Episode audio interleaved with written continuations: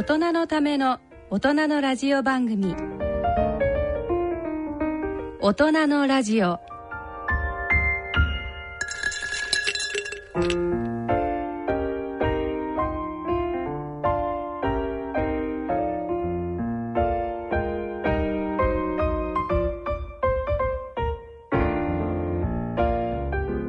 ご機嫌いかがでしょうか？安倍賢人です。ご機嫌いかがでしょうか？ソンミヒョンです。第2土曜日のこの時間は大人の愛をテーマにお送りします。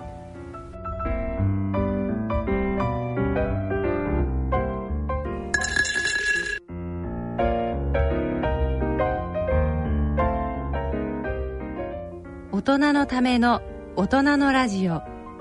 この番組は野村証券ほか各社の提供でお送りします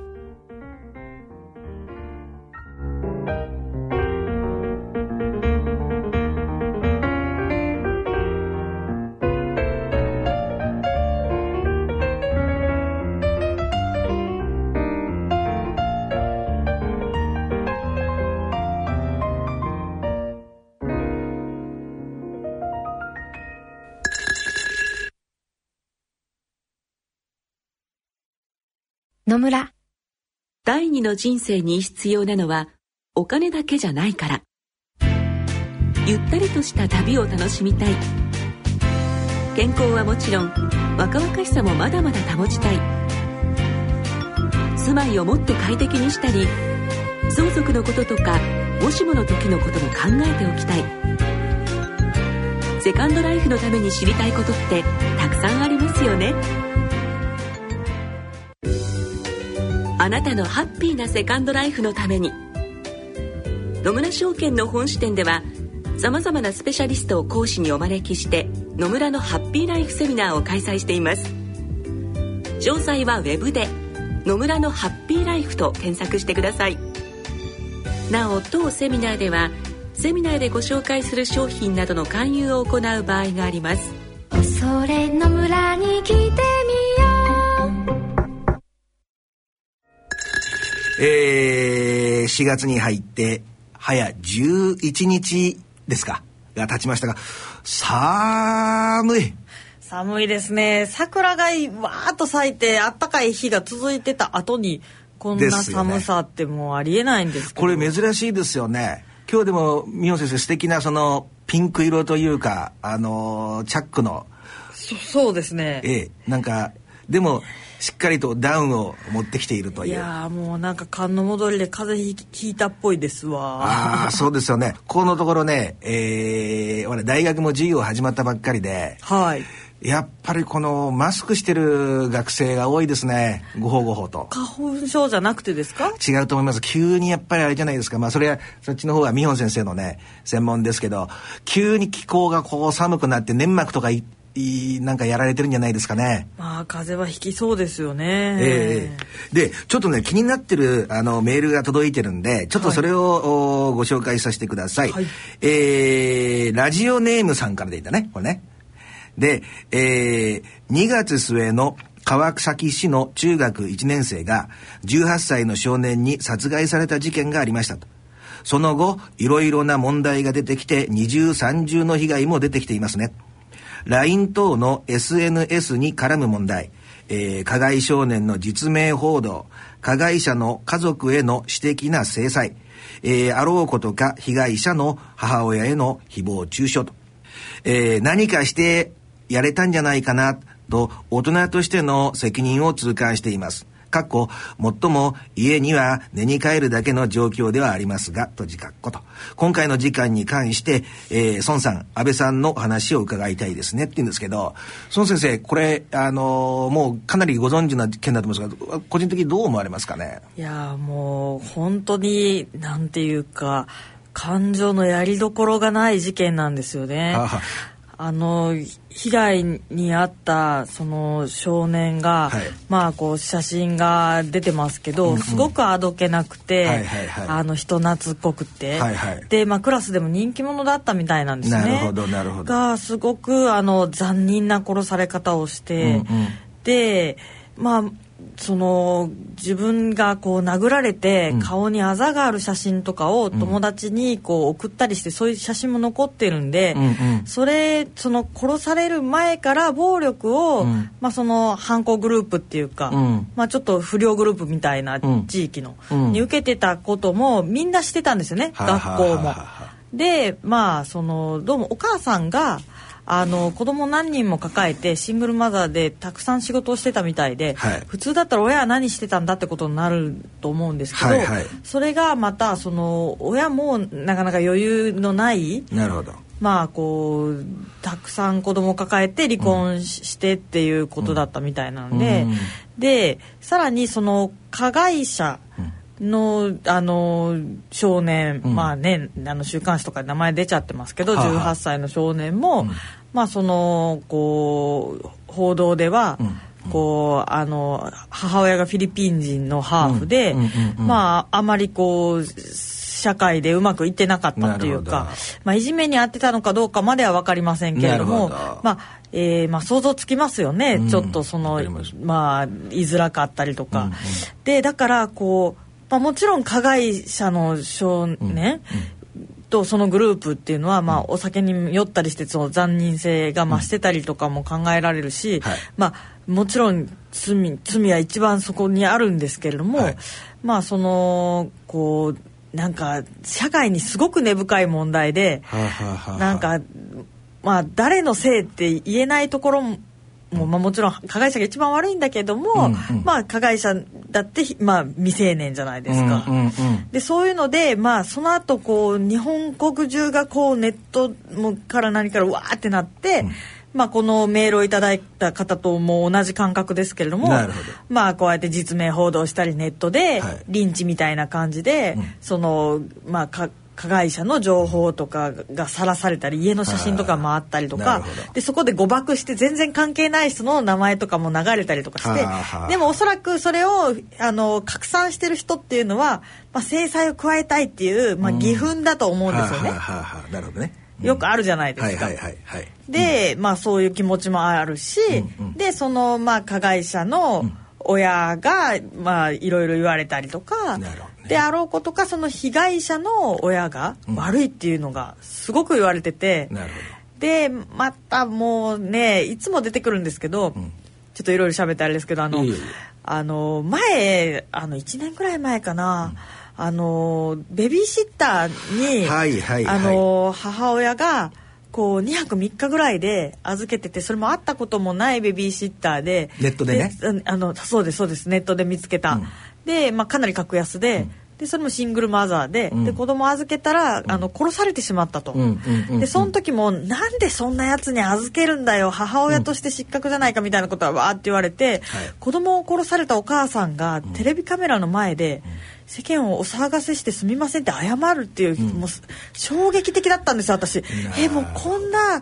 そんね母親とはこうあるべきだみたいな一人一人事情が違うじゃないですか。はいはいはい。私はいつもそういう時乳児をね抱えてシングルマザーになってるってお前その子供の父親何やってるねんっても思うしでもそこで父親は一切責められず今回もそうですけど、うんうんうん。母親が被害に遭ってるのに世間に責められて、なんかなんとかできたはずだみたいな。でさらになんかそんな子供も抱えて生活が苦しくなるのが分かってるのになんで離婚したんだとか。知らねえよそんなの。いそんなカップルごとに理由なんてあるんだろうよって思うんですけど。まあ、そういうので、まあ、この事件自体がもう本当ニュースを見るのだけでも辛いぐらいだったのにさらにそのあの日本国中の反応を見てなんてなんか暮らしづらい世の中なんだろうと思ってしばらく、ね。はいあのはい、あの暗く過ごしました。だからあれですよね。おそらくあのリスナーの皆さんもねそうだと思うんですけどもこう実際の直接の事件の内容でショックを受けその後の二次的に発生したあのまああ副次的なねそういうのでもう一回ショックを受けるっていうあとそういうところがなんか日本社会大丈夫なのかなみたいなこんな雰囲気にもなってきちゃってるってことですよね。そうですね、うん。でこのあのラジオネームさんその川崎市民としてやりきれないですねって、でもやっぱりそのまあ学校の先生もそうだし、まあ、不登校でね、なかなかか難しかったと思うんですけど、お友達もみんなやっぱ気づいてたわけですよね、はいはい。あの被害者の少年が暴力を受けてたこと。を、うんうん。やっぱりどっかで止められなかったのかなっていうのはそうですよね。社会の一員としてやっぱありますよね。そうですよね。やっぱり、それが、あの、やっぱり、えーお子さんを抱えてるね、えー親御さんにしてみたら、あの、やっぱり重ねて考えちゃう部分があるだろうし、で、えーこの場合、あの、さっきね、あの、ミヨン先生が何気なく、含んだあれですけども、お最初のみんな印象っていうのはこんなニコニコしてね可愛らしくてなんか言ってみたらぬいぐるみみたいな顔してるね。あのいですね。男の子ですよね。あのいい意味でですよ、はい。でかわいそうだなっていう最初怒りにも似たことが出てくるんだろうけどもよく考えてみたらそのいじめられてる側も調べてみたらなんかうん恵まれてない環境であってっていうなんかやり場がないってことですよね全体を見たらね。そうなんですよ。で私それ正しい見方だと思って怒りを覚えてる方が大半だと思う直感的に言ったらね、それはもう自然な感情だと思うんだけどもよく言われるのがあのこれ一つのう最初に結論になっちゃうかもわかんないんですけど、はいいじめをなくすのにはどうしたらいいかってことをよく言われますよね。はい答えはもう本当にいじめられて自分のお子さんを殺された方々が口々に言ってる答えがあって何だと思います？わかんない。で答えは本当にやられてる人たちが言うのはいじめる側の人をなくすしかないんだっていうことなんですよね。まあ、要はいじめる側がいじめをしたくなくなるように恵まれてたらいいっていうそうなんですよね。だから、ももうそういうう衝動がある限りは、やっぱり動いちゃいますよね。その、それをどうやって解決していくのかっていうことを、あの、私、えーそういうのもずずいぶん文献読みましたけども、そこに答えがあるってことなんですけど、で、まず最初に分けて考えたいんですけど、この被害に遭っちゃったね、はいえー上村君ですか。これ話を聞いてね、私、こういう専門ですけど、最初思ったのは、あのやっぱり、えー家庭がこれあのひ非難してるんじゃないですよ、はい。家庭がネグレクト的であったことは間違いないと思う、うん。よよよくも悪しくもね、うん。ででよくう一般の方々が言われるのはものすごく愛想のいい子で、うん。ニコニコしてて、えー人気者で、ん。でもそれってねあのものすごく場数を踏んでそういう子たちばっかりを扱ってると、それってねじ本当の自分を出せない、うんそういう症状なんです。だからおそらく気にないと思ってると思うけど出せないって、うん。あのよくう私例えばあの極端な例で大量殺人とかねそういうう連続殺人とか扱ってますよね。はい。とね大量殺人系の人の1グループはそういうタイプが多いんですよね。だからもう極端にいい子を家庭の中で演じてあのーまだあー判決がもう下ったんだっけね。あの、おー畠山あー鈴鹿氏の事件がありましたよね。はいであのー亡くなった、あのー娘さんがいますよね。娘さんはい。でものすいつもこうおお母さんにも本当にこうおニコニコしてそれってね違うんですよね。なんとか振り向かせたい。限られた環境の中で愛情をなんとか得たいっていう必死な思いであって、はい。あの上村君のお母さんがあの意図的にそうにやったとは思わないけどもおやっぱり何かの事情で必要な時に、えー近くにいなかったっていうことはあれでその必要以上にニコニコしちゃうっていうのはある意味あのネグレクトされてる家庭とかの子供によく見られる症状なんですよね。であともう一個はある意味友達と一緒にいても人間的に成長しないんですよね子供っていうのは。やっぱり大人がいてあの大人とやり取りして少しずつ成長していくんであって、した時にね虐待もそうだしネグレクトもそうなんだけどもある一定の時期であのー成長が心理的な成長がストップしちゃうんですよね。だからあのちょっと一瞬脱線かもわかんないですけどあのそういうう例えば暴力団系の人たちとかいますよね、前もちらって言ったことありますけどう風俗嬢の方たちが、はい。あの裏でよく言うことはものすごくなんかもうお甘えん坊で、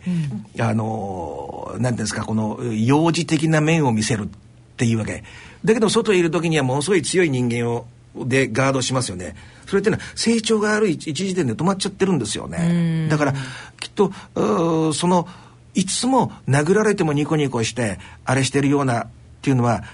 ある意味で、えー上村君が走ってた SOS 信号なんですよね。でなるほど。それはすごくわかりますね、うん、あのそうに自分を出しちゃうともっとお母さんが離れていっちゃうんじゃないか、えー逆にこのお今度は加害者の、お彼の方なんですけどおやっぱり、えーハーフの人たちとかねあのそれって結局えーミオン先生なんかも少し経験されたことがあるんかもわかんないけども、お日本ってやっぱりこうおこういう均一化したっ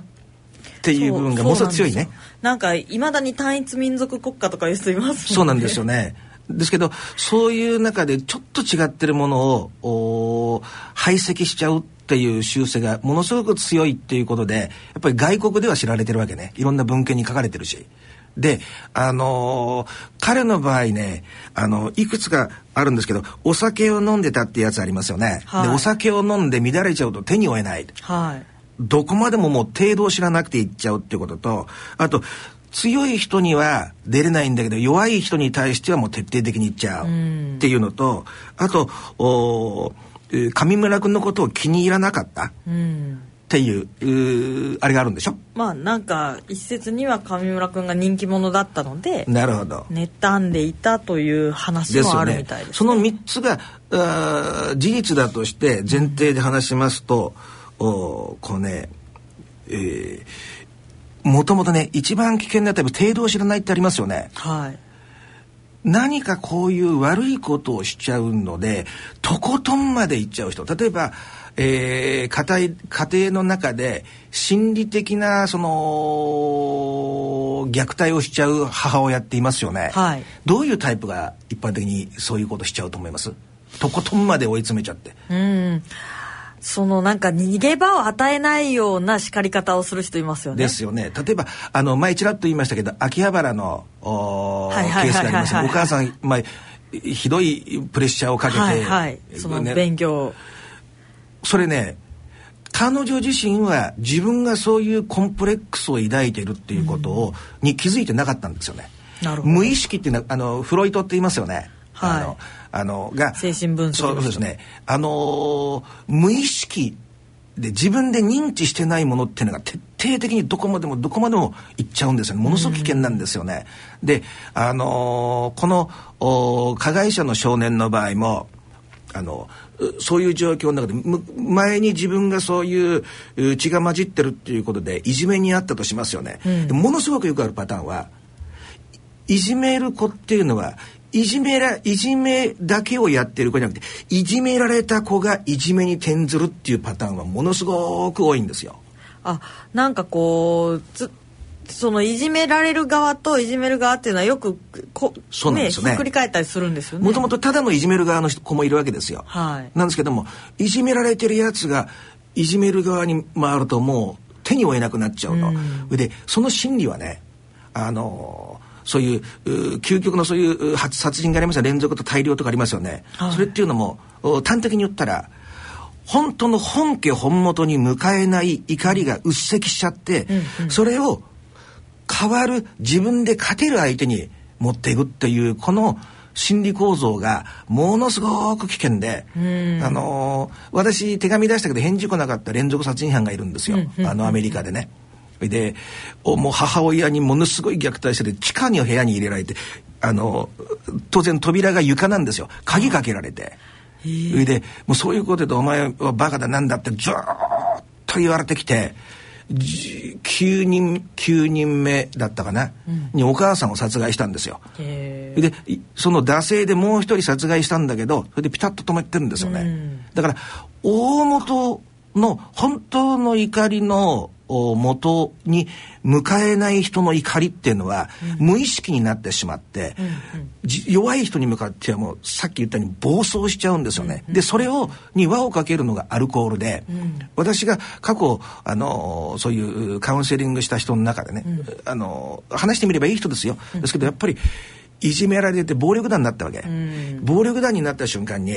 誰ももうね昔はこの一人でいる時にはこんなことやったらね仕返しされるんじゃないかと思いますよね、それがないわけですよね、そしたらもう嬉しくてしょうがなかったって。なんですけどもう一つう付け加えることがあって若い時そういうう例えばアルコール飲むとやっぱり酒乱で。はい。で薬やってちょっとこう分裂気味になっちゃってあのーやっぱりこう死ね死ねとか、そういう声が聞こえるようになっちゃってるんですけどこれ気をつけなきゃいけないのは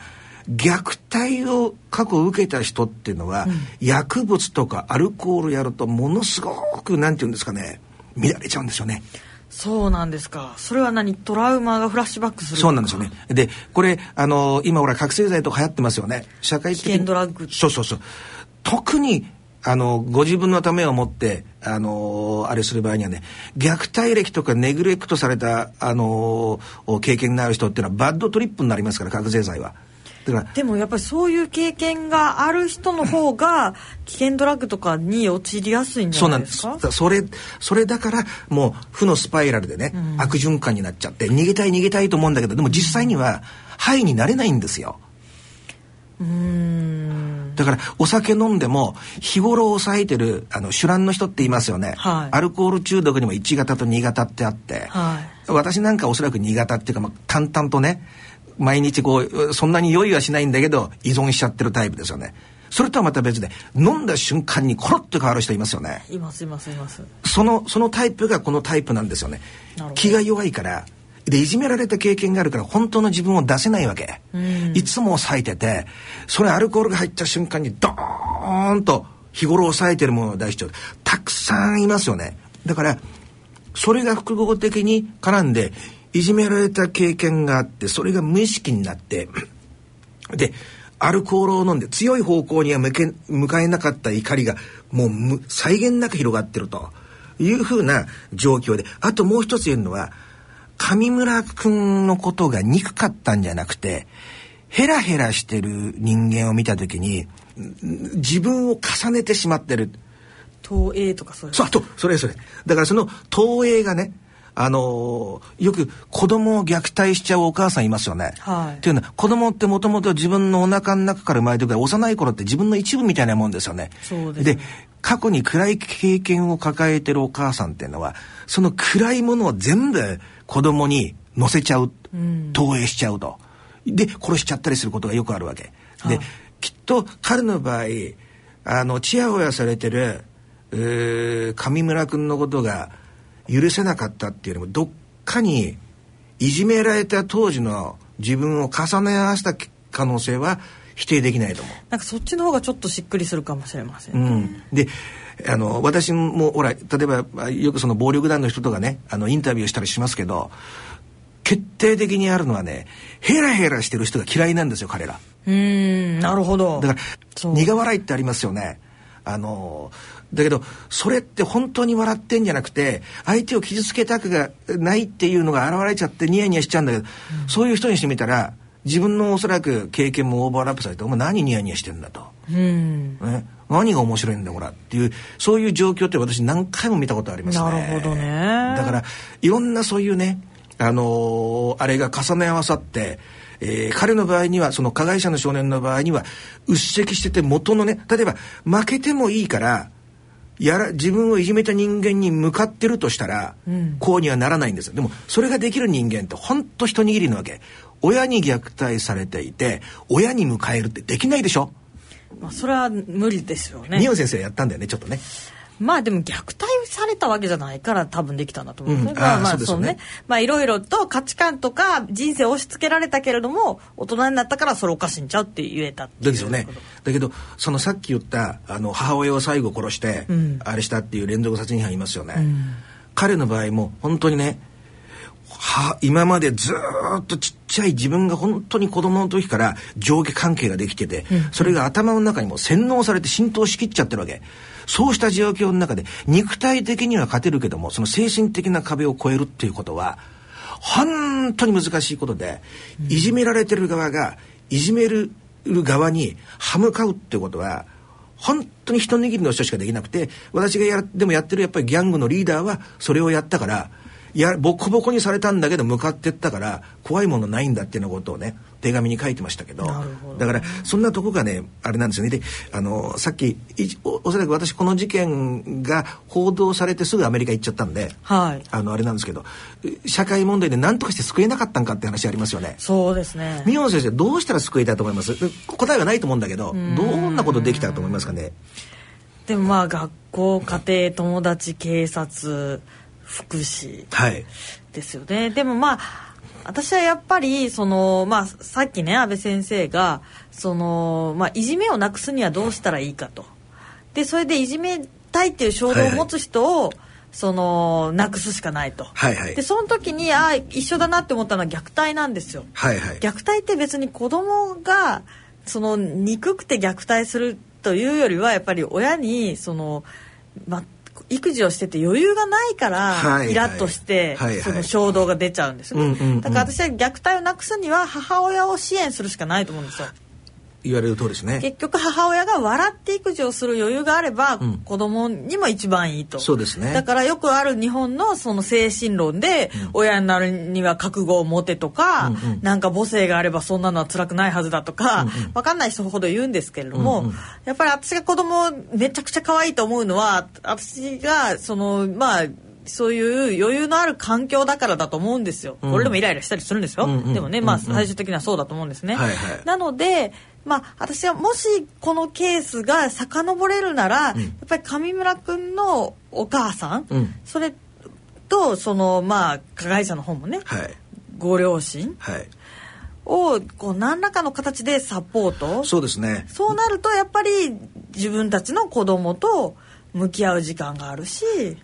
そこで信頼関係ができたらそれが一番良かったんじゃないかなと思うので、まあ、こういった状況になってしまってね、はいはい。担任になんかできたんじゃないかとか、うんうんうん。母親なんかできたんじゃないかとか一人一人悔やむ部分はあると思うんですけど、はい。でもそれってなかなか難しいと思うんですよ。その通り。あのねあのー一つには今ミヨン先生が言われたのはあのー社会の環境をどうやって変えていくかっていう根本のことですよね、はい。あと緊急に動かなきゃなんない場合ありますよね、はい。これ私がこうやって数々のそういう人たちを見てきたって思うのはね警察とか先生とかに相談できないんですよ、うん。先生と仲いいかどうか分かんないし、うん。だからやっぱり各地域にそのおこうなんか困った時に簡単に行けるようなねあの例えば、あのーアメリカなんかよくあるんですけどもお放課後にほっぽっということはやっぱり、いあのーギャングに入っちゃうからそういう子がたまれる場所っていうのができてるんですよ。うんうんうん。そういうところにいる人一人じゃなくてね、うん。何名かに権限を与えてその人たちが警察とか適切なところのネットワークを持ってて、何人かいる中に仲良くできる人もいますよね、うん。そういうあの先生じゃなくていいし警察官じゃなくていいしだけどそれををパイプでつなげて簡単にね相談できる存在っていうのを作っていく担保していくっていうことなんだろうと思う。まあそのこうアウトリーチみたいなのをしてる草の根活動の人たちとかいますよね。そうですよね。で、それがもっと行きやすい形で、うんあの、先生のとこ行ったらあいつチクったなと。警察行けないですよね。今私が悩み事があって警察行けるかって行けないから。まあ無理ですよね。しかもええ警察も何も起こ行ったとしても何も起こる前に動けないですからねあの人たち。で、しかも真面目な話ね、あの、よく、うーどっかしらで感情論になっちゃうと相手を責めたりとかね、先生がもっと動くべきだろうと、部活の先生がね、何やっていろんなもう学校にあったんじゃないかと。それはね、理想論。私が客観的にい見たら。や私もそう思います。複数のね例えば40人ぐらいの学生抱えててねあの確かに金八先生みたいなね美談かもわかんないけどあれをみんなに求めることは不可能だしそのもとに人の全員のもとに社会を運営するのはやっぱり客観的にね無理があると思う。だからあの中にはそういうのができる人もいて、うん。器量のある人もいて、うんね、それは別だと思うしそれ続けたらいいと思うし立派な先生だと思うけど、やっぱり社会の安全を確保するんだとしたらそういううーなんか子供がたむろできるような場所を作ってそこにいる、例えば元不良上がりの人でもいいと思うわけ、暴走族やった人でもいいわけ。あのおーなんとか先生とかいっぱいいますよね。あとはい四夜回り組長とかいろんな人。でもいろんな人があの日本ってどっちかっていうと一人の人がね出るとそれがもうスターになっても神様みたいになっちゃうでしょ。そうね。じゃね社会は回んないんですよ。あいやもう医療も一緒でなんかね赤ひげ先生みたいな人がねいるとねみんなそうすりゃいいんじゃん。いやそれだったらあのみんなプライベートとかもなくなってあのちゃんとした人が医者にならないからって。先生も同じ立場に置かれてると思いますよ。そうですね。だしね本当に本音で言ったら私みたいに若い時ひねくれてた人間は気に入らない人間の方が多かったからね相談に行かないと思うなんかこれ気に入らなかったら行かないからいやわかる。私も恩師とか別にいないし。そうでしょ。私も唯一ちょっと脱線ですけど恩師というのは大学の時の先生で私のこと生徒っていうよりもなんか仕事が終わったって私のとこ自転車で来て「阿部君そろそろ晩酌に行こう」って誘ってくれた人だけですね。私の恩師そういい先生じゃないですか。いま、だにだからあの今神戸にいるんですけども体感されてるんですけどね。今ね資本主義がものすごく進みすぎちゃって、うん資本主義って結局自分の自分の欲を肯定するあれだから、うん、家族とか社会とかどんどんどん地域社会とかどんどんもう分裂してきてるわけですよね。うん、そういう中だからこそそれを補うものとして何か担保する必要があって、はい、やっぱり地域地域にあのそのなんとか先生とかそういう善意の人だけに任せるんじゃなくて拠点をいくつか作ってそこに何人かいてその人たちは飛び越えて警察にも連絡できるし学校にも連絡できるし、それなりの経験もあってもしもともそういうところにこそねあの元暴走族だった人とかねヤクザだった人とかそういう相談したい人で今真面目にやってる人がいてその人たちがパイプになって適切なところに振ってあげるっていう社会がのあり方があったら上村君もいいだと思うし。そうですね。ただそのアイデアすごくいいと思うんですけど、うん、実際ソフト面でそその役割を果たせる人材が各地域に配置できるほど日本にいるのかっていう。あだよね。今極端に言ったんですけど、うん、そんな経験がなくてもいいわけ。普通の、うん、あのー、親御さんで愛情があればいいわけ。それだけのこと。でだけど私が今言ったのはそういうスターを作るんじゃなくて、うんそういう過去の経験を持ってる人いっぱいいますよね。そういう人もそういうところに登用したらどうかっていう一つのそれがメインじゃなくてね。あの、まあね、ちゃんとそこにいる人が普通に愛情をかけて声かけてやってあのこれ面白いよとかね。ゲームやるだけでもそういうゲームが置いてあるんでもいいんですよ。遊び場でいいわけ、うん、それがパイプになるのが一番現実的かなっていう感じがしますね。まあなんかちょっとこのケースとは違うかもしれないですけれども、うん、その貧困の子どもたちを救う NPO とかがあって、うん、まあそこではそのアウトリーチっていうのでその商店街とかに夕方に行って、うん、あのお腹減ってる子とか大丈夫大丈夫とかあ今日ご飯あるのとか言ってでまたそういう人たちが集まれるコミュニティ例えばそのお寺とかでお供え物とかそういうのを供給してもらって、で食べ物。ここに来たら食べるもんあるからねみたいな場所を作ってみんなわーって来たりとか、うん、なるほど。そういうなんかたまり場みたいな。そうそうそれですよ。たまり場。アウトリーチっていう名前キャッチフレーズでいいですよね。もしあの、うんうん、お政治関係の方とかね警察関係の方とかもしこれをねあのー、聞いてらっしゃるとしたらそういうアイディアをどっかでね発案されたらどうかとも各地域にアウトリーチのおなんていうんですかねこうあれを設けてってその地域地域ごとのねあれでいいんじゃないかと思う SOS 出してる子供いないかこうそういう目でね街を回ったりとかね。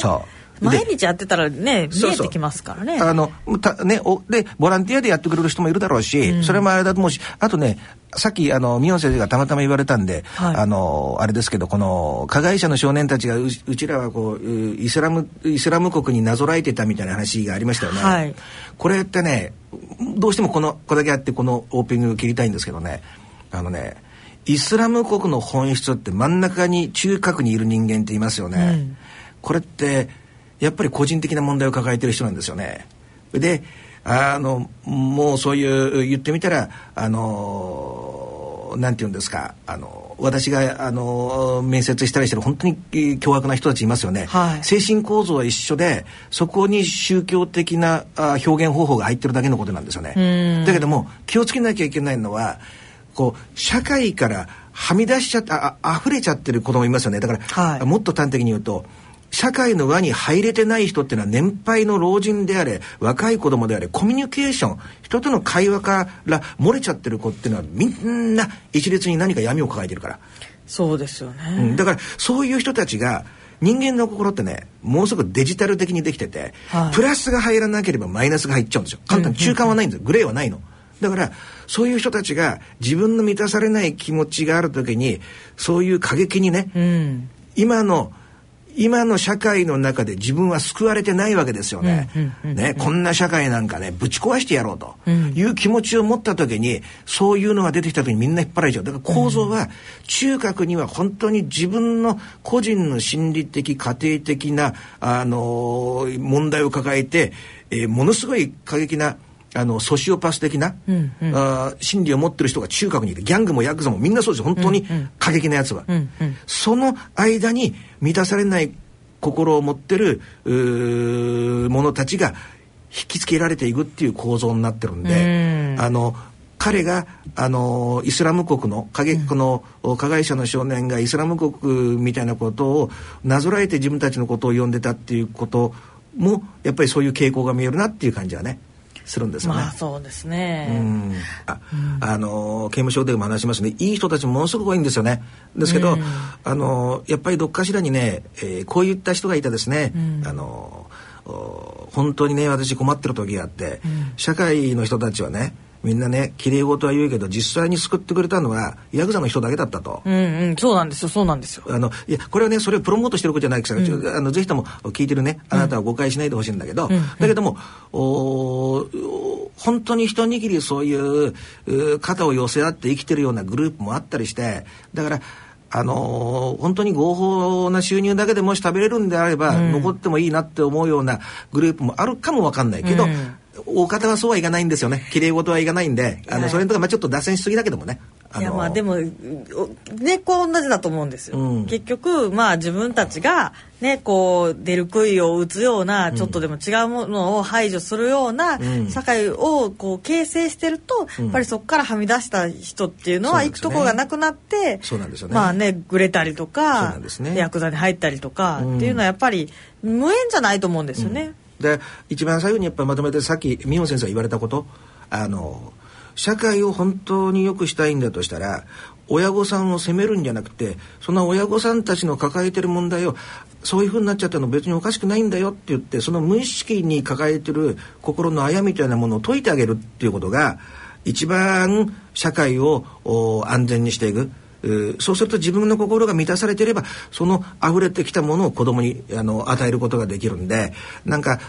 そんな感じのところを社会体質を変えながらもすぐにできることとしてそういうアウトリーチの事務所みたいなものを、おができていったらっていう感じはしますけどねちょっと引っ張りすぎましたが、はい、こんなところで。大人のための大人のラジオ健康医学のコーナーです。えー第2土曜日のこのコーナーは、大人の愛、大人の医科学をテーマにお送りします。えーメールでのね、質問が来ておりますので、紹介したいと思います。えー埼玉県30代、エロ KB48 手さんからのメールですと。いきますよ、宮野先生。はい孫先生に質問です女性にとって広範囲から攻められるというのはどういう感じなのでしょうか？うんここ最近は彼女を後ろから抱きしめながら首、背中、胸、下半身と手と口で愛撫をするスタイルを取り入れてから彼女の息も荒く、ああ、感じてくれてるんだなと実感を持ってことに挑んでおりますと。ただ、最後の広範囲での挿入からのピストン運動となると、どうも息遣いが、あーいや、声のトーンが違い、うん我慢しているようにも感じ取れるのですと。顔が見えないのでわからないのですが、女性にとって広範囲というスタイルはひょっとして苦痛なのでしょうか？あの、私に対して気を使って、えー我慢しているのでしょうか？孫先生の見解、アドバイスをお伺いできればと思いますと。うんまあ広範囲と一口に言ってもあの男性のねこう陰茎が女性のどこに当たるかによって苦痛なのか。まあその快感なのかっていうのは違うのでね。はいはいはいでよくあるのはですねまあこう AV とかだと、はいこうまあ俗に言う根こそりバックって言ってその腰をぐーっと反って。はあはあはあのまあ女性がだから顔はもうベッドにくっつけて、はあはあはあ。ですごく背中を反らして、はあはあ。あのまあこ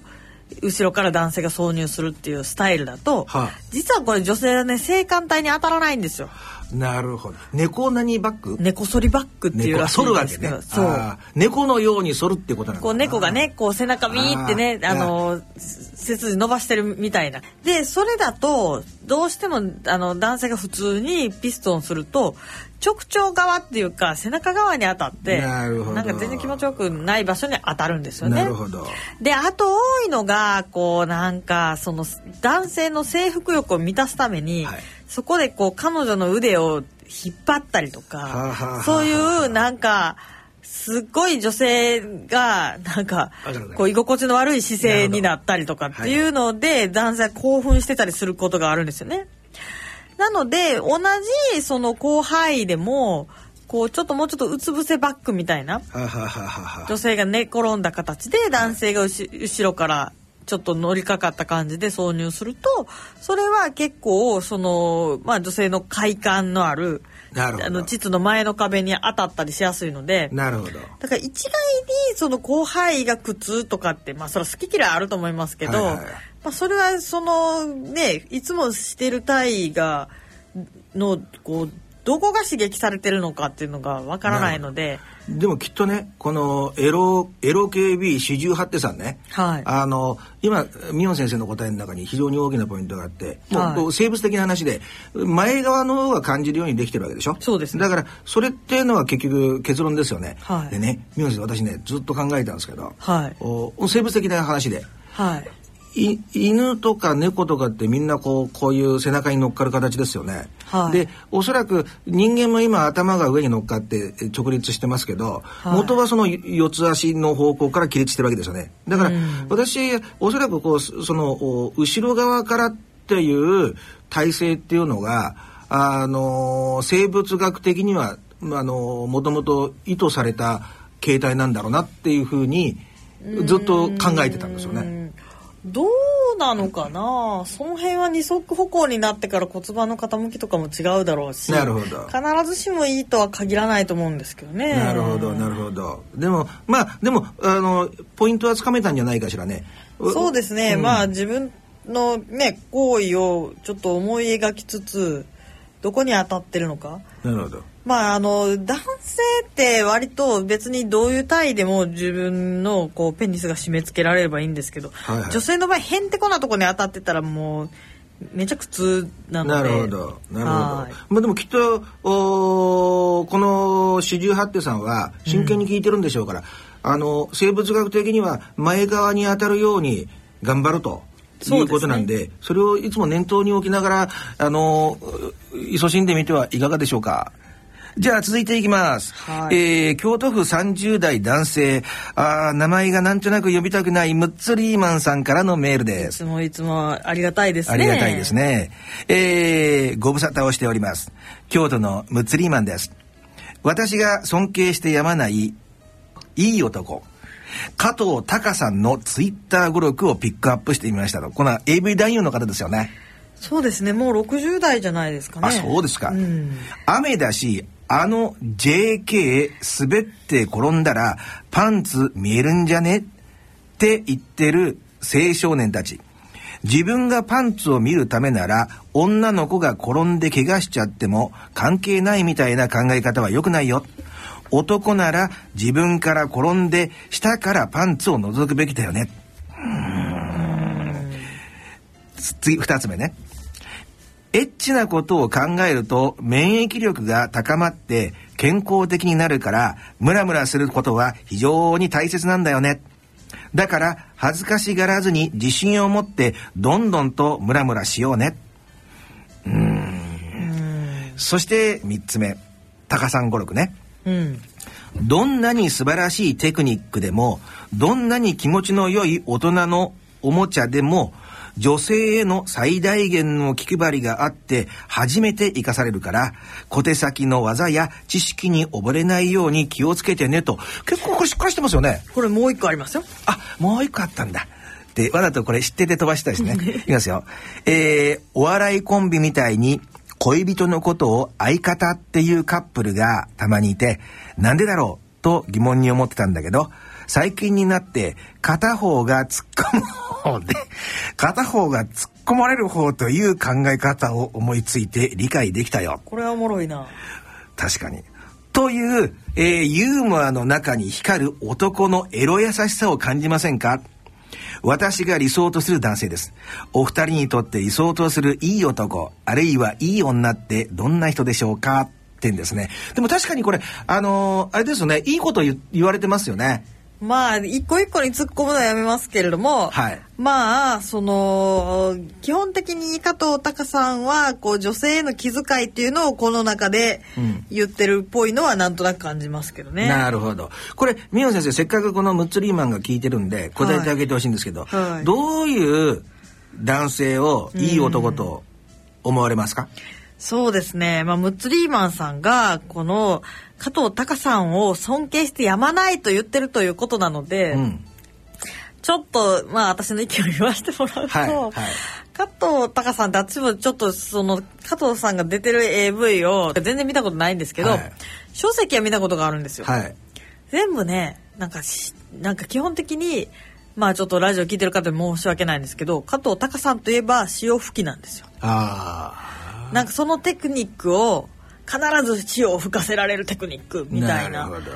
本をいろいろと書いておられてなるほど。で私もなんかよくそのタカさんのテクニックについて聞かれるので、はい。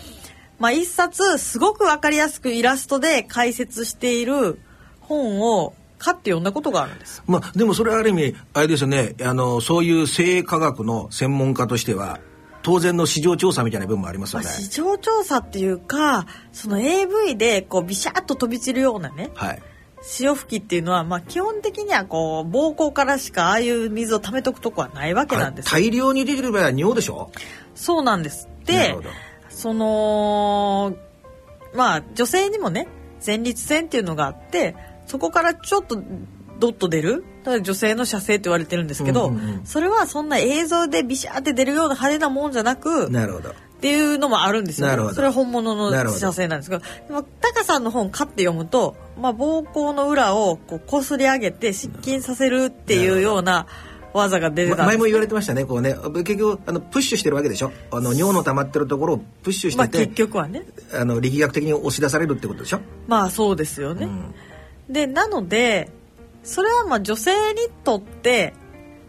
まあ気持ちいいか気持ちよくないかで言ったらあまり別に気持ちいいわけじゃないし、そもそも潮吹きっていうのは、まあ、男からしたら達成感はあるじゃないですか見えるから。なるほど。で女性がオルガズムに達したかどうかっていうのは不利されてたりしたら分かんないけどなるほど潮吹きがこう目に見えたっていうのは裏切らないわけです。なるほど。なので、まあ、男としては達成感があるんだけど決して女性にとっていい行為なんかそれをされて嬉しいかっていうと、まあ、そういう趣味の人を除いては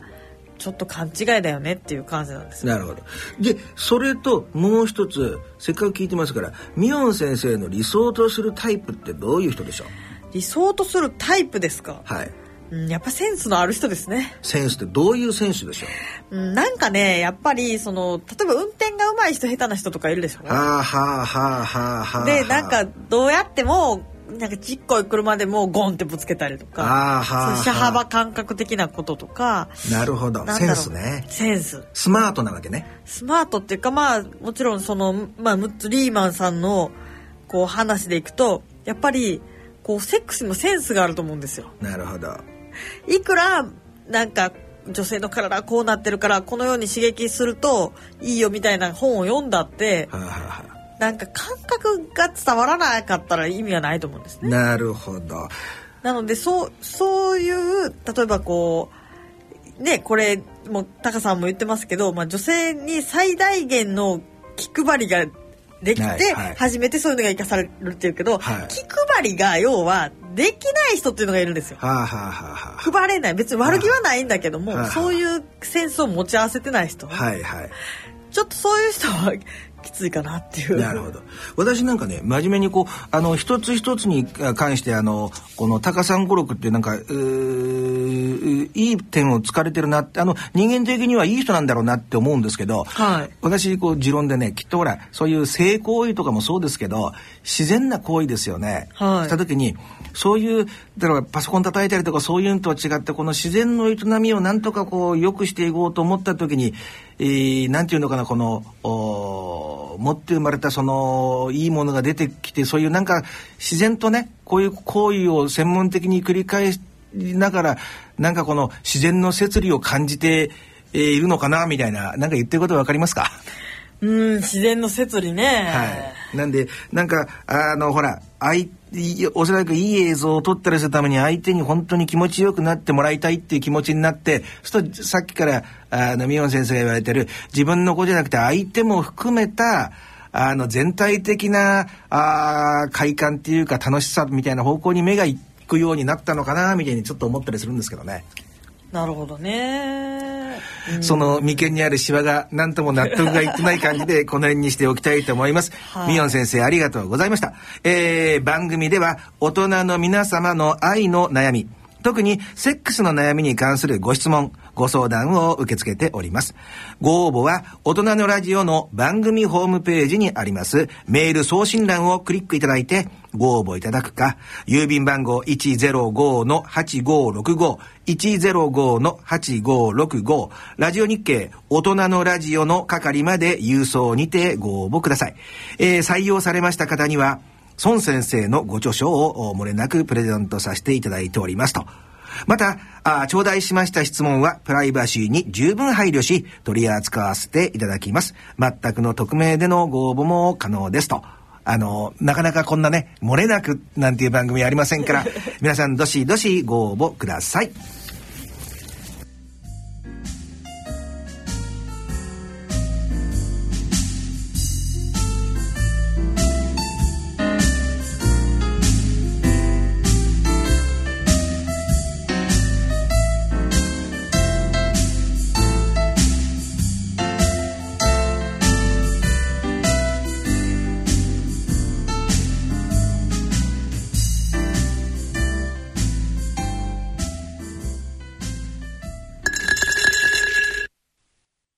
野村、ちょっと気になるお金の話。今回は平均余命です。お父さん、最近高齢化の話題が多いけど、私とお父さんはあとどのくらい生きるのかしら。厚生労働省の平成25年会員生命表によると、60歳の平均余命は男性で23.14歳、女性で28.47歳だそうだよ。そんなに長いんですか？そうなると健康や介護も心配だし、お金も結構かかるんじゃないですかね。仮に我々夫婦があと23年一緒に過ごすとなると、ゆとりある老後生活を送るために必要なお金はなんとざっと1億円。驚いてる場合じゃないでしょ。早く今から準備しなさい。お金に関するご相談は、お近くの野村証券へどうぞ。それの村に来てみよう大人のための大人のラジオ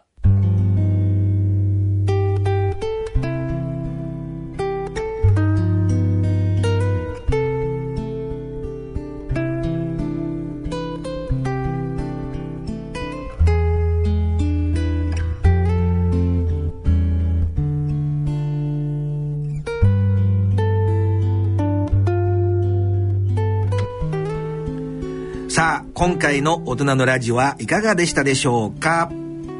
宮野先生どうでしたか？いやー今回はあの安倍先生に私もぜひぜひその川崎の悲しい事件のことを聞いてみたかったので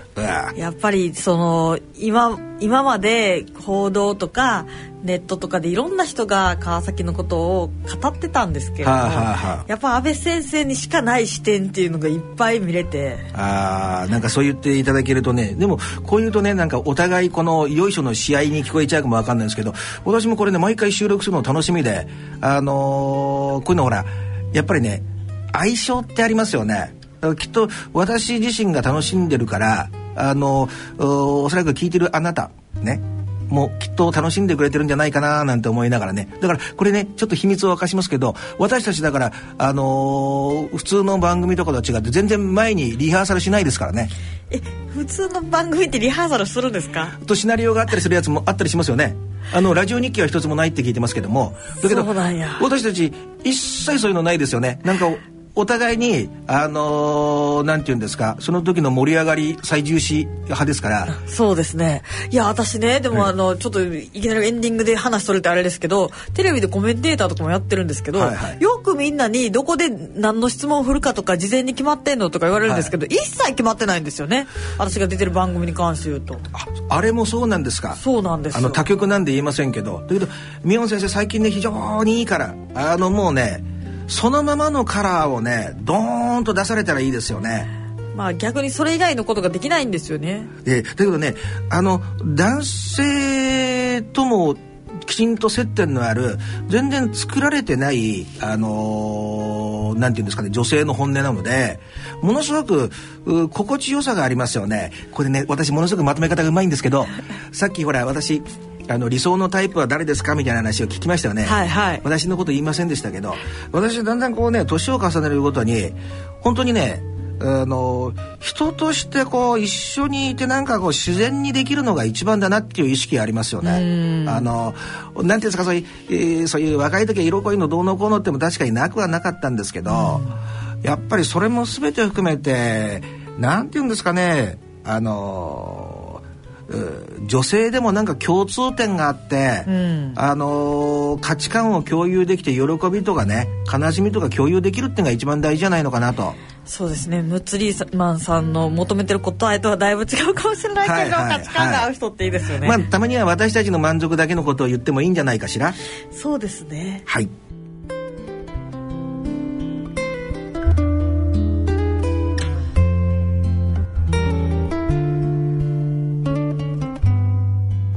て番組では、えー質問疑問ご意見ご感想をお待ちしております。宛先です。郵便の方は郵便番号105-8565 105-8565ラジオ日経大人のラジオの係まで。あるいはラジオ日経大人のラジオの番組ホームページから投稿もお待ちしております、えーそれではあー寂しいですがあーこれでお時間となりました。ここまでのお相手は私安倍賢人とソン・ミヒョンでした。それでは次回の放送まで。さようなさようなら。また